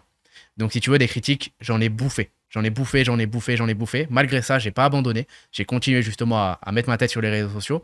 Et au fur et à mesure, en fait, j'ai développé ce muscle. Aujourd'hui, sept ans après, c'est vrai qu'un mec qui, me critique et qui me dit que je suis pas au, Panama, que j'ai un fond vert derrière moi, au final, qu'est-ce que j'en ai à faire? Parce que je suis en train de réfléchir à la position de cette personne qui a le temps de mettre un commentaire comme ça. Qu'est-ce, que cette personne fait dans cette vie, en fait? Elle, elle est euh, euh, sûrement assise sur son lit, tu vois, elle est couchée sur son lit. Elle a une copine qu'elle déteste ou alors elle a tout simplement pas de copine elle a un travail qu'elle déteste, ou alors elle fait des études qu'elle aime pas du tout, ou alors elle fait absolument rien et elle n'a pas encore trouvé sa voie. Euh, elle passe son temps du coup à justement euh, perdre du temps entre guillemets sur les réseaux sociaux, à voir la vie des autres au lieu de final euh, travailler sur la sienne. Donc est-ce que en vrai son commentaire va vraiment m'impacter? Non. c'est les questions qu'il faut se poser. Encore une fois, qu'est-ce que j'ai à perdre? Qu'est-ce que j'ai à gagner? Voilà, c'est toujours la même chose. Donc au final, c'est pas du tout le genre de commentaire qui m'impacte. Est-ce qu'il y a des choses plus impactantes pour moi Honnêtement, tant qu'en fait, si tu veux, on ne dit pas des choses de moi euh, qui sont vraiment fausses, dans le sens où, euh, par exemple, moi, une des pires choses, ça pourrait être euh, Adam Swift, c'est un arnaqueur. Tu vois, il arnaque sa communauté, au genre de choses. Pas du tout, parce que à chaque fois qu'on a une personne au téléphone de la communauté ou que je parle avec des gens sur Instagram, la chose qui revient, c'est j'ai confiance en, Adam, tout simplement. J'ai confiance en toi. j'ai l'impression que tu es honnête, parce qu'en fait, justement, je suis clivant parce que je suis réel, en fait je mens pas, j'essaye pas de faire plaisir aux gens. Quand euh, l'entrepreneuriat c'est difficile, je le dis. Quand tu peux réussir, je le dis. Quand j'ai fait beaucoup d'argent, je le dis. Quand j'ai perdu beaucoup d'argent, je le dis. Et du coup, en fait, le fait qu'on me dise que je suis un arnaqueur, etc., ça, je pense, c'est les pires critiques. Mais encore, tu vois, j'essaie vraiment de m'en détacher et au final, euh, j'avance avec euh, la communauté qui veut bien me suivre et on avance ensemble. Ouais, carrément. Puis du coup, au final, si ça fait vraiment 7 ans que tu actif sur les réseaux, etc., au final, tu t'es vraiment, enfin, arrives quand même de plus en plus à te détacher des critiques, etc. Et ton personal branding, tu as commencé à répondre à la prochaine question. Mais est-ce qu'il a un impact sur ton business en termes de vente, de réassurance, de crédibilité? J'imagine que oui. Mais est-ce que cet impact, il est considérable? Ou alors tu pourrais réussir quand même même sans personal branding? Non, t'as pas du tout besoin de réussir avec euh, un personal branding. Le moment où j'ai gagné le plus d'argent, j'étais même pas sur les réseaux. J'avais arrêté les réseaux pendant deux ans, j'avais fait une pause et c'était le moment où j'ai fait le plus d'argent. Donc toutes les personnes qui pensent justement qu'en général tu fais de l'argent que sur les réseaux sociaux, etc., c'est pas vrai parce que tu fais la, la majeure partie de l'argent réellement en créant des entreprises qui au final sont leur propre personal branding et en créant des vraies grosses structures. C'est là où la majeure partie de l'argent est fait. Maintenant, avoir un, justement un personal branding, être présent sur les réseaux, ça aide à réussir. Pourquoi? Parce que ça apporte des opportunités. De la même manière que comment tu t'habilles justement euh, va déterminer comment les gens vont te percevoir dès la première impression, bah, les réseaux sociaux c'est pareil. C'est triste, mais aujourd'hui on est dans un, monde où quand une personne a plus d'abonnés qu'une autre, on va directement la considérer, on va directement avoir envie d'échanger avec elle, on va directement avoir envie de la connaître. C'est ta carte de visite. Aujourd'hui, c'est fini les CV euh, euh, que tu as sous forme de papier. Ta carte de visite, c'est tes réseaux sociaux. Donc, bien évidemment, tu vas pouvoir réussir plus facilement, plus rapidement si tu as une communauté, si tu développes cette communauté pour ce qui est du coup de, euh, en fait de, des relations que tu vas pouvoir avoir. L'avantage aussi d'un personal branding, c'est que tu peux créer n'importe quel projet derrière, n'importe quel business. Imaginons demain, tu crées ta marque de vêtements, tu crées ta marque de sneakers. Si tu le fais bien, tu vas avoir des ventes. Pourquoi? Parce que tu as une communauté qui est intéressée là-dedans. Moi, c'est pareil. À chaque fois que euh, on me demande, par exemple, si je euh, si j'ai une formation ou j'ai un coaching, je sais que je peux faire de l'argent. Je peux lancer n'importe quel coaching, n'importe quelle formation. Les gens veulent mes conseils sur l'entrepreneuriat. Donc, ils seront là pour les avoir. Même si demain, je lance une marque de vêtements dans la thématique de l'entrepreneuriat, je ferai de l'argent. Et en fait, euh, j'ai décidé, si tu veux, de reprendre mon personal branding. Déjà parce que, premièrement, ça a toujours été ma, première passion. Depuis que, je, euh, depuis que, du coup, je suis dans le fitness depuis plus de 7 ans, je fais du personal branding gratuitement. Et puis, en fait, je, transmets de la motivation aux gens. Avant, c'est dans le fitness. Aujourd'hui, c'est un peu dans l'entrepreneuriat. Euh, donc, ça, c'était la première raison. Et la deuxième raison, c'est qu'avec justement une communauté, si tu es bon, tu ne repars jamais à zéro. Et en fait, tous les business que j'ai lancés et qui ont échoué, les deux, c'est parce qu'en fait, si tu veux, il n'y avait pas cette communauté de base qui était là pour soutenir le projet. Il fallait que de zéro, je crée une communauté sur une entreprise. Quand tu as une communauté sur une entreprise ou sur toi en tant que, en tant que marque, entre guillemets, tu peux lancer ce que tu veux, ça marchera. Demain, Inoxtag, il lance, il lance des, des, chaussettes, ça va marcher. Il lance une, une marque de boisson, ça va marcher. Et ça va pas marcher un petit peu ça va marcher extrêmement bien, il va faire énormément d'argent, comme MrBeast avec toutes ses marques, parce que derrière, il a une communauté qui le soutient et qui croit en lui et en ce qu'il fait. Carrément. Bah, c'est sûr que pour l'exemple de MrBeast, il a lancé une marque de chocolat, une marque de fast-food, il a su se diversifier. Même aujourd'hui, il a des chaînes dans tous les pays du monde qui sont traduites, etc. Donc il a vraiment une grosse, grosse stratégie, euh, un gros modèle qui est basé sur euh, la, visibilité en ligne. Et euh, c'est vrai que ce que tu as dit est super intéressant peu importe le business que tu lances, si tu as une communauté qui est en lien avec le business que tu veux lancer, tu as déjà une base client ou au moins une base de personnes qui te suivent et qui vont t'aider dans le projet. Et ça, je pense que c'est vraiment très important dans la mesure où quand tu te lances sur un projet, c'est bien d'avoir des gens qui t'entourent, qui connaissent un peu la thématique aussi pour t'aiguiller, parce que même si c'est des personnes qui te suivent, au final, ils ont quand même des avis, et comme c'est potentiellement tes futurs clients, ils peuvent t'aiguiller sur ce qui va fonctionner de ce qui va pas marcher en fait. Exactement. ça, c'est vraiment intéressant et c'est puissant de ouf. Exactement tu peux leur demander en fait. Tu peux leur demander ce qu'ils veulent réellement. Et moi, c'est ce que je fais tous les jours. quels sont vos besoins aujourd'hui? Euh, Dans quoi je peux vous aider? Qu'est-ce que vous aimeriez euh, que je lance? Et en fait, c'est eux qui vont te dire tout simplement qu'est-ce que tu dois faire. Et donc, faut écouter sa communauté. T'as tout résumé. Euh, question peut-être plus complexe. Quelles sont aujourd'hui tes sources de revenus? De quoi tu vis? Est-ce que c'est tes différents business? Où est-ce qu'ils sont basés tes business? Est-ce qu'ils sont au Panama? Est-ce qu'ils sont en France? Est-ce qu'ils sont aux États-Unis? La question à un million que je reçois absolument tous les jours sur TikTok. Tu donnes des conseils sur l'entrepreneuriat, mais toi, tu fais quoi, etc., etc. Ce qui est légitime. Euh, en fait, moi, il faut savoir qu'à chaque fois, si tu veux, comment je suis monté dans l'entrepreneuriat, j'ai fait à chaque fois des business différents. Donc la première fois, j'ai lancé mon agence digitale, j'ai aidé les entreprises à avoir plus d'abonnés sur Instagram, ils me rémunéraient en échange. Après avoir aidé les entreprises, on a aidé les particuliers, parce que les particuliers voulaient aussi avoir plus d'abonnés sur Instagram, donc on a fait une formation pour les aider à avoir plus d'abonnés sur Instagram. J'ai aussi fait du dropshipping donc pour, pour, euh, pour me lancer lorsque j'ai commencé. J'ai pas gagné de l'argent à l'époque.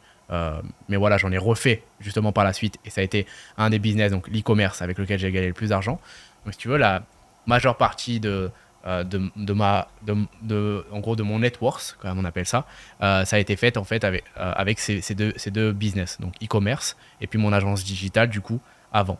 Euh, là aujourd'hui, du coup, de quoi je vis et quelles sont mes sources de revenus J'ai une agence dans laquelle on accompagne euh, justement des personnes qui ont des compétences, en fait, à, la monétiser tout simplement en faisant soit une agence autour de cette compétence, soit une formation en ligne, soit du coaching. Donc en fait, j'accompagne des créateurs de contenu, si tu veux, à monétiser justement leur audience via leurs compétences. Donc ça, c'est mon agence et c'est celle qui, euh, à l'heure actuelle, me ramène la majeure partie de mon argent parce que tout le reste, moi, j'ai jamais été, si tu veux, quelqu'un qui investit beaucoup on parle de 1000 sources de revenus, etc., ne jamais mettre les, œufs dans le même panier. Moi, j'y crois pas euh, à mon échelle.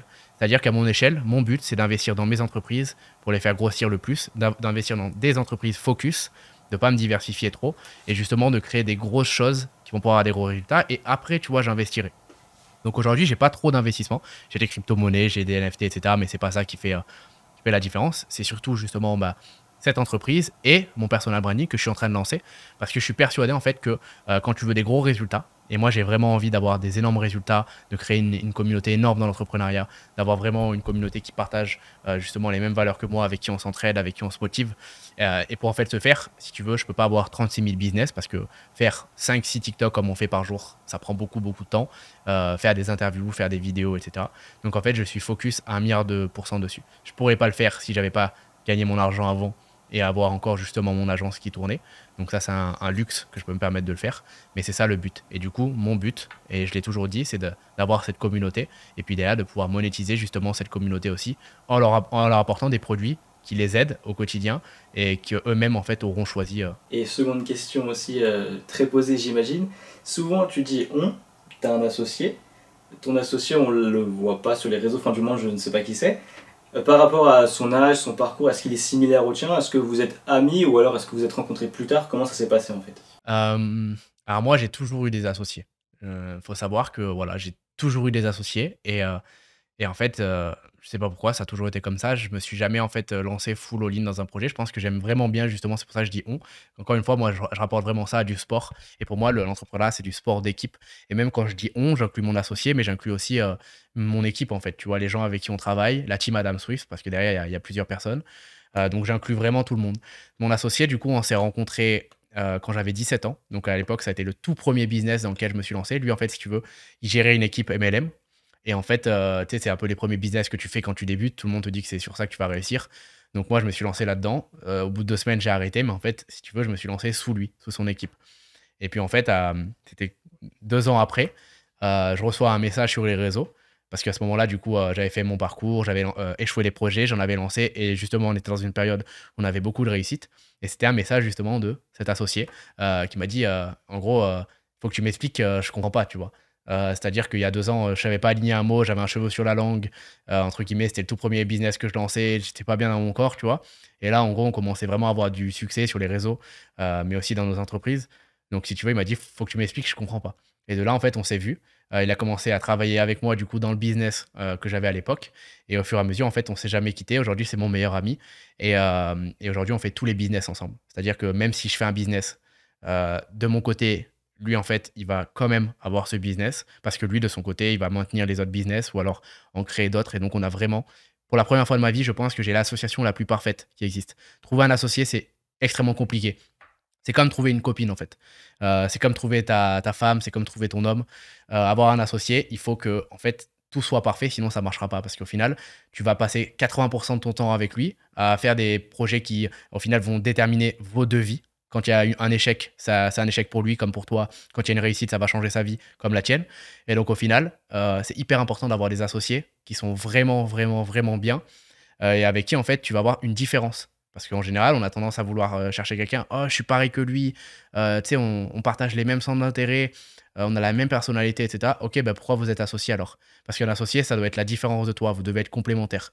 Si aujourd'hui, par exemple, justement, mon associé voudrait être sur les réseaux comme moi, on pourrait pas s'entendre. Parce qu'au final, euh, on aurait les mêmes objectifs et du coup, on n'aurait absolument aucun intérêt à être associé. Là, ça marche bien parce que euh, moi, justement, je suis sur les réseaux et lui, il veut pas du tout l'être. Et du coup, en fait, on s'entraide avec cet objectif tu vois, on est, on est vraiment complémentaires.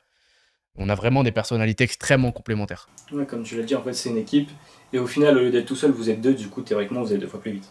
Exactement. Vous divisez le travail par deux, ou alors vous augmentez votre charge de travail, mais du coup, vous êtes sur plusieurs pôles en même temps. Donc, en fait, euh, ouais, c'est intéressant cette vision-là, parce que c'est vrai que souvent dans l'entrepreneuriat, ce qu'on voit, c'est des personnes solitaires. On voit, enfin, des équipes, j'en ai rarement vu. Euh, et c'est vrai que euh, si on y pense bien, théoriquement, tu ça aller plus vite et deux avis vaut mieux qu'un. Donc je pense que c'est un choix stratégique qui a dû quand même être assez utile dans tout ce que tu as pu développer et qui fait aussi une de tes forces en vrai. Parce qu'on ne le voit pas forcément sur tes réseaux sociaux, etc. Mais se dire que tu es deux, en fait, c'est-à-dire que pour les idées, pour les concepts, vous êtes deux, pour tout, vous êtes deux, et du coup, j'avoue que. Ouais, en fait, en fait, tu vas pas forcément plus vite, mais tu vas plus loin, ça c'est sûr et certain. Euh, et par exemple, euh, l'agence euh, dont je parle justement et qui est un de nos principaux business aujourd'hui, il euh, faut savoir que si j'avais pas mon associé, elle n'existerait plus. Parce que moi, euh, j'ai vraiment du mal à avoir plusieurs choses à la fois. Et quand j'ai une idée, j'ai vraiment envie qu'elle se concrétise maintenant et j'ai envie de suivre mon feeling, tu vois. Et si en fait, justement, lui, il n'avait pas été là pour dire euh, non, mais ça, ça marche super bien, on va le garder et tout, parce qu'on a fait beaucoup cette erreur, tu vois, de recommencer, etc. J'aurais plus forcément l'agence. Et du coup, recommencer un personal branding alors qu'au final, tu n'as plus de source de revenus, c'est compliqué. Donc au final, non, c'est une association, ça peut vraiment faire la différence. Par contre, voilà, justement, on parlait de la concurrence tout à l'heure moi, tous les jours, quand je vois un concurrent qui est tout seul euh, et qui fait un certain nombre de chiffres d'affaires, et eh ben en gros, ce qu'on se dit, c'est euh, nous, on est deux, on doit faire au moins le double, sinon on est des chips, tu vois, clairement. Sinon, euh, en gros, ça, sinon on vaut rien. Tu vois, si on fait la même chose que lui, on est deux. Il faut savoir que nous, on fait 50-50. Donc, au final, lui, il a tout et, et nous, on a 50-50 de la même chose. C'est pas possible. Donc, on doit aller chercher plus. Ok, donc il y a vraiment une volonté d'aller chercher plus loin que la concurrence et d'aller plus haut. on va revenir sur le Panama. Euh, un choix stratégique ou le hasard, j'ai écrit, et c'est par rapport à vraiment aux réseaux sociaux. Est-ce que tu avais imaginé que juste dire que tu vivais au Panama, ça pouvait générer autant de vues sur ton contenu, autant d'attractions? Parce que c'est vraiment quelque chose que j'ai rarement vu, mais juste le fait que tu dises que tu sois au Panama, j'ai l'impression que ça déclenche une vague en France, tu vois, et que les gens se disent mais c'est pas possible, mais pourquoi il est au Panama, pourquoi il est allé au Panama, tu vois, genre, il y a vraiment un Pourtant, le Panama, c'est pas quelque chose, c'est pas un pays voilà, qu'on évoque souvent, mais je vois que c'est clivant de fou. Ouais, non, c'est super clivant le Panama, mais c'est normal. Panama Papers, euh, Schofield, tu vois, dans Prison Break, Panama, c'est exotique. Euh, si, euh, si demain j'habiterais à Dubaï, tout le monde habite à Dubaï, tu vois. Donc au final, tous les entrepreneurs, tous les influenceurs, tout le monde habite à Dubaï. Sais, ça serait quelque chose de normal. Mais vu que là, justement, c'est Panama, c'est différent. Personne ne va au Panama. Faut bien comprendre une chose. Aucun touriste ne vient ici. La ville touristiquement, elle est morte, il y a rien. Et donc en fait, pourquoi les gens ils viennent ici? Les gens viennent ici pour faire du business, les gens viennent ici parce qu'ils sont entrepreneurs. Attention, il y a des personnes qui viennent travailler, etc. ici. Euh, j'ai des Français euh, dans mon entourage qui sont salariés qui sont ici. Mais de base, quand tu vas au Panama, voilà, faut pas mentir. Tu vas aussi pour les taxes, euh, parce que sinon, tu seras allé ailleurs. donc en fait, si tu veux, c'est pour ça que c'est clivant. Le Panama, c'est vraiment exotique. Personne connaît rien dessus et c'est vraiment un mystère. Et du coup, euh, je suis super content d'avoir fait ce choix parce que de base, c'était pas du tout en fait pour ça. Je suis pas parti au Panama pour me dire, oh, le monde. À la base, j'étais même plus sur les réseaux quand je suis arrivé au Panama. Je suis pas parti ici pour me dire, ça va remuer les réseaux sociaux, tout le monde va kiffer que je sois au Panama, les gens, ça va les intriguer, il y en a qui vont me détester, il y en a qui vont adorer. Non. Moi, je suis parti euh, de base pour être très très loin euh, justement de la France.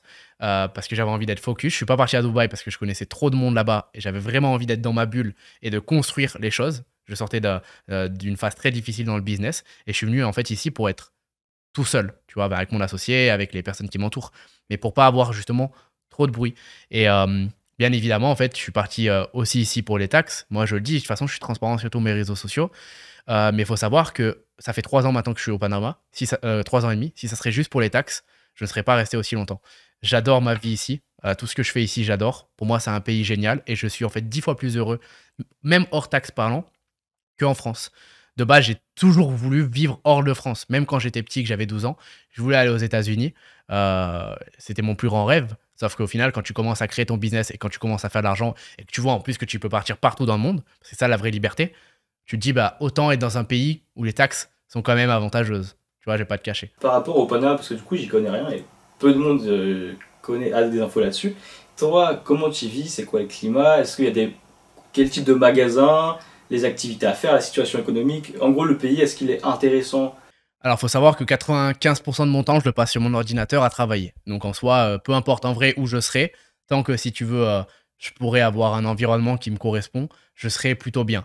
Euh, donc voilà, ça c'est ça c'est un fait. Maintenant, si je devrais tout le temps dehors, etc., à faire plein d'activités, je sais pas si euh, du coup euh, je resterai forcément ici. Mais ce qu'il faut comprendre, c'est que c'est pas à Dubaï. Ici, t'as pas le même service, t'as pas les mêmes activités, t'as pas les mêmes choses à faire. Mais c'est ça qui fait son charme. C'est encore un peu à l'ancienne. tu as beaucoup de nature.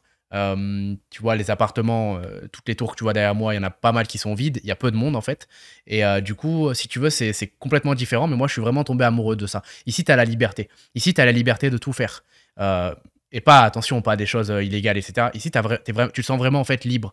Tu vois, imaginons, tu es une fille, tu vas dehors, tu es en sécurité, malgré ce que tout le monde pourrait penser. Tu es réellement en sécurité, tu te sens bien. Ici, tu fais une soirée, tu sors, tu es un peu arraché, etc. Tu es en sécurité. Tu vois, t'as pas ce truc euh, justement comme en France. Et c'est paradoxal parce que tout le monde pense qu'ici, c'est, euh, c'est compliqué de ce côté-là. Mais du coup, c'est vraiment cette liberté dans laquelle je suis tombé amoureux. Euh, je sais pas, par exemple, euh, si tu es célibataire ou pas. Je suis célibataire. tu vois, ici, en termes de, de femmes, par exemple, c'est complètement différent. Ici, quand je parle de liberté, c'est vraiment cette liberté où tu peux rencontrer une femme, passer un super moment avec elle.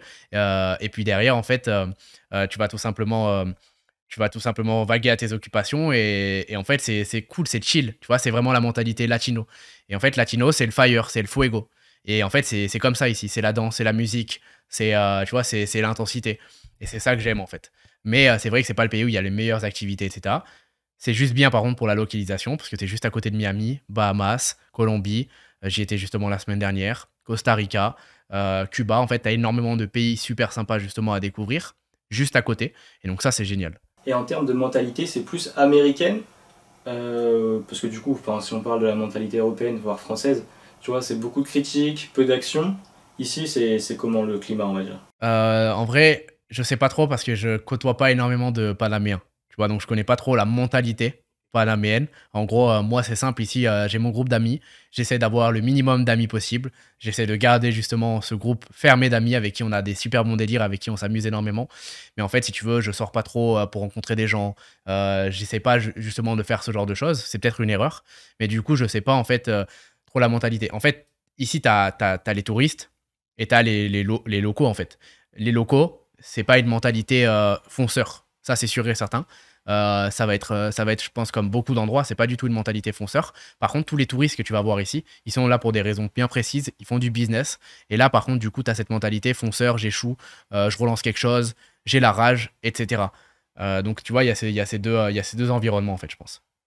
Et du coup, par la suite, parce que là, du coup, tu t'es basé au Panama, c'était pas par erreur, c'était un choix, on va dire, fait sur le tas.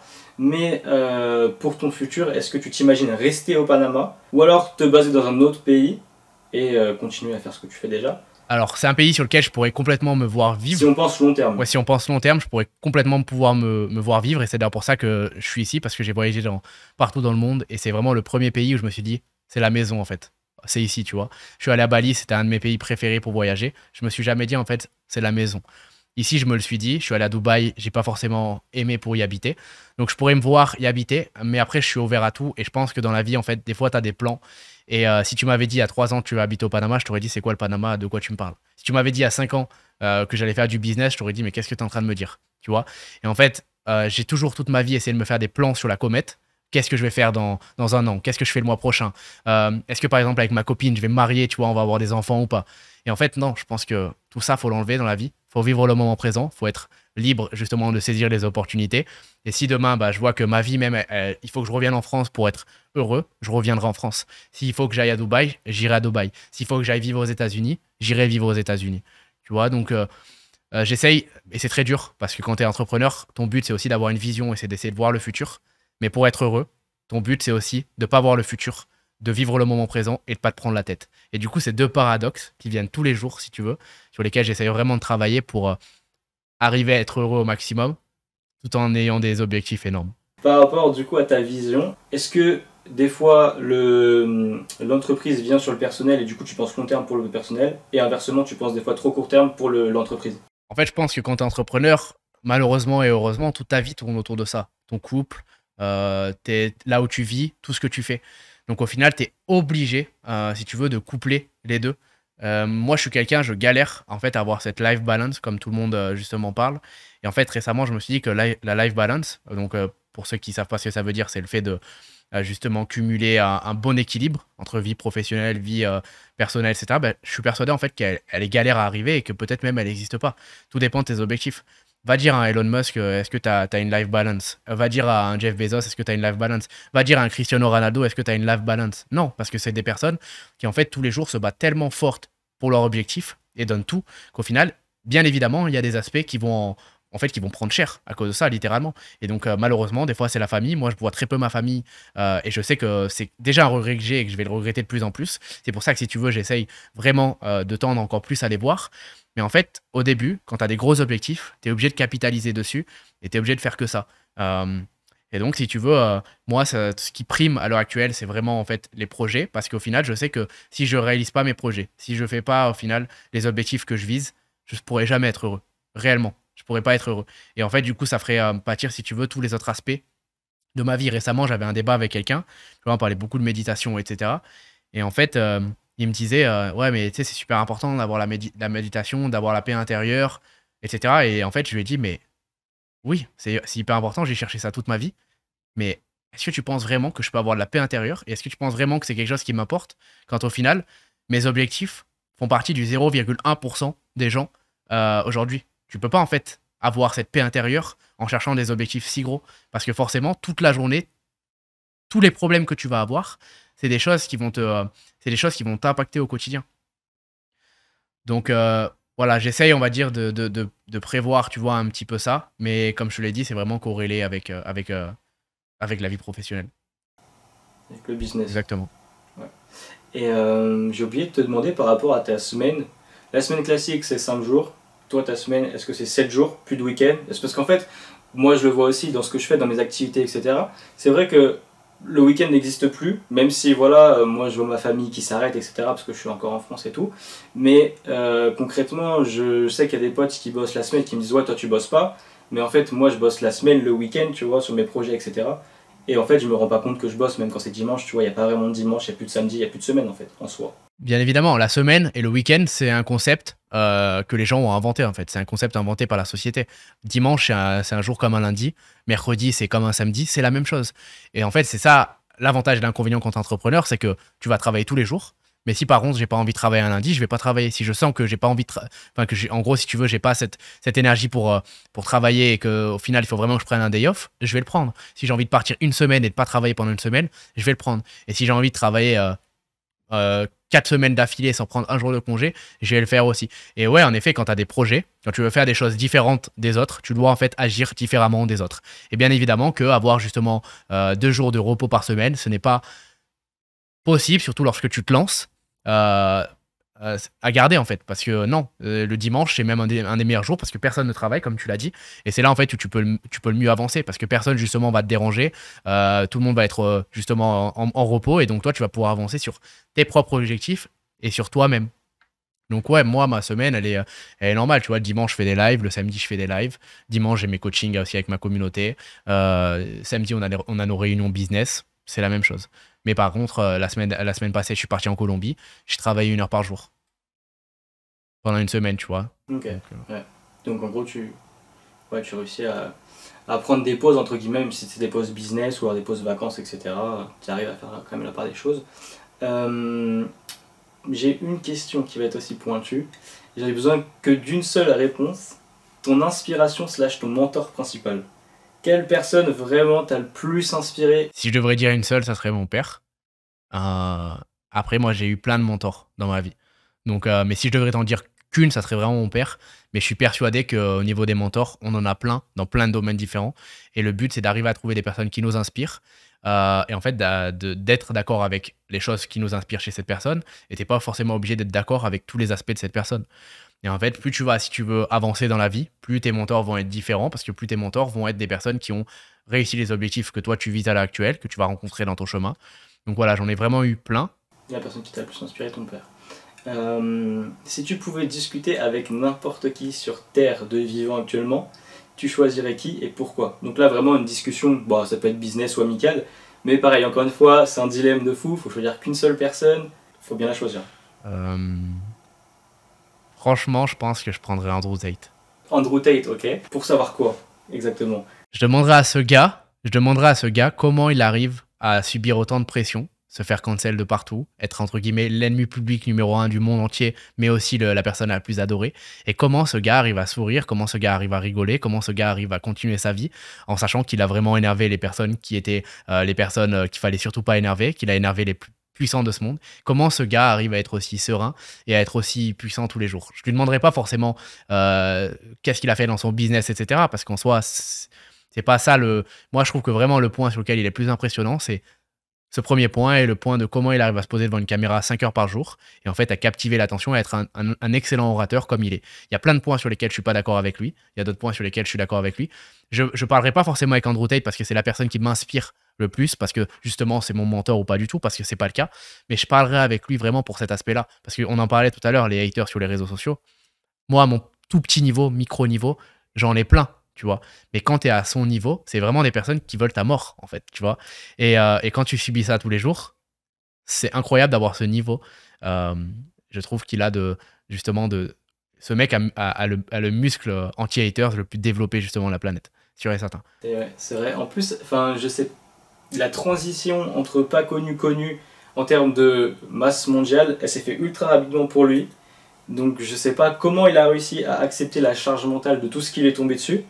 Mais du coup, vraiment, c'est vrai que pour une génération, principalement sur TikTok, c'est devenu un modèle.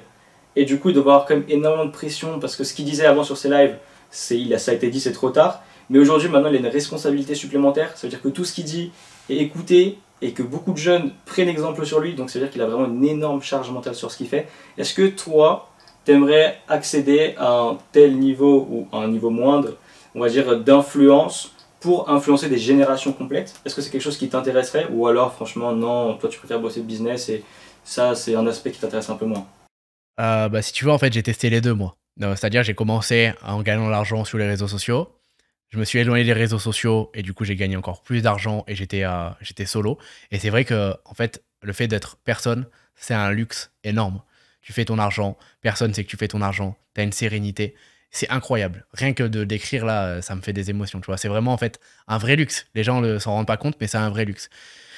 Je suis aussi euh, partisan du fait que euh, si tu as des gros objectifs et que si tu as une mission, euh, et moi en l'occurrence, ma mission c'est de, motiver un maximum de personnes à entreprendre et à croire en leurs rêves, personnes qui justement ont cette flamme, et ben en fait, grand pouvoir implique grande responsabilité. Et du coup, je suis persuadé que si, pour mettre à, bien ma mission et pour aider un maximum de personnes, parce que oui, c'est ce que j'ai vraiment envie de faire, euh, en fait, je dois souffrir aussi personnellement et mettre mon, euh, mon bonheur, si tu veux, un petit peu de côté euh, en allant au front, en fait. En allant au combat, parce que la vie, c'est ça, c'est vraiment aller au combat, c'est se battre pour ses objectifs. Et du coup, si en fait, pour réaliser mes objectifs, je dois avoir cette pression, je le ferai. Maintenant, je pense que j'aurai jamais cette pression déjà, parce que moi, je suis sur le marché français et lui, c'est le monde entier, tout le monde. Et surtout, en fait, je me dis pas, est-ce que je vais avoir cette pression ou pas Tu vois? C'est plus. ouais, je sais que avec les objectifs que j'ai qui sont très forts dans la commu, je vais avoir toujours plus de pression, toujours, toujours, toujours. Et en fait, tous les jours, j'essaye, si tu veux, d'améliorer justement ce muscle pour au final être imperméable et être euh, comme, euh, comme Andrew Tate, un vrai gilet pare-balles à la critique. Mais euh, voilà, c'est simple. Si, si dans ta vie, tu veux une vie tranquille en vrai gagner juste de l'argent, ne fais surtout pas ça. Si par contre, dans ta vie, tu veux gagner, tu veux gagner de l'argent, certes, mais tu veux aussi avoir un impact tu veux justement écrire une histoire, tu as vraiment des gros objectifs, tu seras obligé d'y faire face. Elon Musk, c'est le plus riche du monde, tous les jours il se fait déglinguer, tous les jours aussi il se fait adorer. Jeff Bezos c'est pareil, Mark Zuckerberg, tout le monde le déteste. Tout le monde a vraiment limite envie de, euh, le tuer, ce gars, hein, vraiment, pour, pour être sincère. Bah, au final, euh, lui, il continue à faire ses choses parce qu'il euh, il a ses objectifs. Et donc, gros objectifs implique aussi gros, gros risques, ce qui est normal. Ok. Et euh, pour continuer sur la série des une seule réponse, si quel livre t'a le plus marqué slash servi? Quel livre vraiment a été un déclic et tu t'es dit après l'avoir lu, ça je peux l'implémenter dans mon business ou alors grâce à ce livre je vais me lancer quelque chose qui t'a vraiment qui a été super puissant. Euh, je pense que ça a été le livre euh, Les lois de la nature humaine euh, qui en fait explique tout simplement euh, comment les humains fonctionnent. Donc ça t'apprend si tu veux à, déterminer et connaître ta part d'ombre, parce qu'on a tous une part d'ombre. On, porte tous un masque justement en public. Tu parler d'honnêteté sur les réseaux sociaux, etc. Tout le monde porte un masque en public. Absolument tout le monde. Ce masque est plutôt léger chez les personnes, euh, plus ou moins léger, pardon. mais tout le monde en fait arrive devant des gens avec un masque pour se faire aimer, justement pour se faire apprécier. Et quand on rentre chez nous, c'est là vraiment où on est notre vraie personnalité. Et en fait, si tu veux, ça t'apprend déjà à connaître ta vraie personnalité à toi euh, tes forces, mais aussi tes faiblesses. Et puis à savoir, en fait, euh, ce concept, à, comprendre ce concept, à se dire que tout le monde l'a, et à déterminer, en fait, les parts d'ombre des gens, et si c'est des parts d'ombre dangereuses en face de toi, ou si c'est une part d'ombre normale, comme tout le monde va avoir un, petit masque. Et donc, je pense que c'est les lois de la nature humaine. Ok, très intéressant. J'aurais pensé à un truc plus business, etc.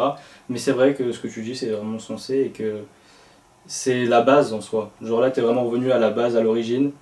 Et euh, je pense que même ce type de concept-là est utile sur les réseaux sociaux ou dans le business en général. Si tu peux mieux appréhender les personnes, mieux comprendre ce qu'elles pensent, entre guillemets, ça peut être super. Exactement. Euh, si on doit faire une frise chronologique de la vie d'Adam Swift, de du coup tes 20 ans à tes 25, quelles ont été les, les, étapes les plus marquantes, les étapes que toi en tout cas tu as retenues et qui sont, on va dire, tes faits d'armes, que aujourd'hui tu peux évoquer avec fierté? Euh, Frise chronologique, plus rapidement possible. Premièrement, mon enfance. Je pense que dans ton enfance, c'est là où beaucoup de choses vont se déterminer pour toi et ta vie.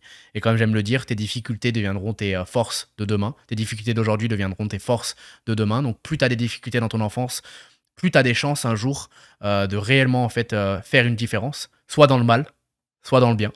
malheureusement, hein, c'est le cas. en général, dans 90% des cas, ça va être dans le mal. Mais euh, si tu arrives à transformer justement cette rage et à le mettre dans les, euh, dans, les 10% de bien, là, tu vas avoir des gros résultats. Donc, je pense, mon enfance, euh, donc vraiment enfance. Après, du coup, ça a été mon adolescence, bien évidemment, où là, tu apprends plein de choses. Tu apprends des choses sur toi, tu apprends des choses sur tes objectifs, sur ce que tu veux faire. Ça a été aussi, du coup, bah, ma période dans les études, où j'ai détesté complètement les études. Et au final, ça m'a appris aussi beaucoup de choses. le moment où j'étais livreur de sushi, et j'ai voulu vraiment arrêter, en fait, cette vie la première année d'entrepreneuriat où j'ai pas gagné un seul euro sur internet et j'ai énormément galéré. Ça m'a en fait euh, justement moi mon gilet pare-balles de l'échec. Euh, là en l'occurrence, ça a un très gros muscle. Euh, il y a plein d'autres aspects que je dois travailler, mais celui-là, on va dire que grâce à tous ces échecs que j'ai fait dans mon quotidien, si tu veux, j'ai une, capacité d'encaissement d'échecs qui est très forte comparée à la moyenne. donc voilà, après ça a été mes deux premières années d'entrepreneuriat, donc réussite. Là, ça a été vraiment que des réussites, réussite sur réussite. Euh, puis ensuite, du coup, euh, mes, mes, nouveaux échecs, mon lancement dans l'e-commerce.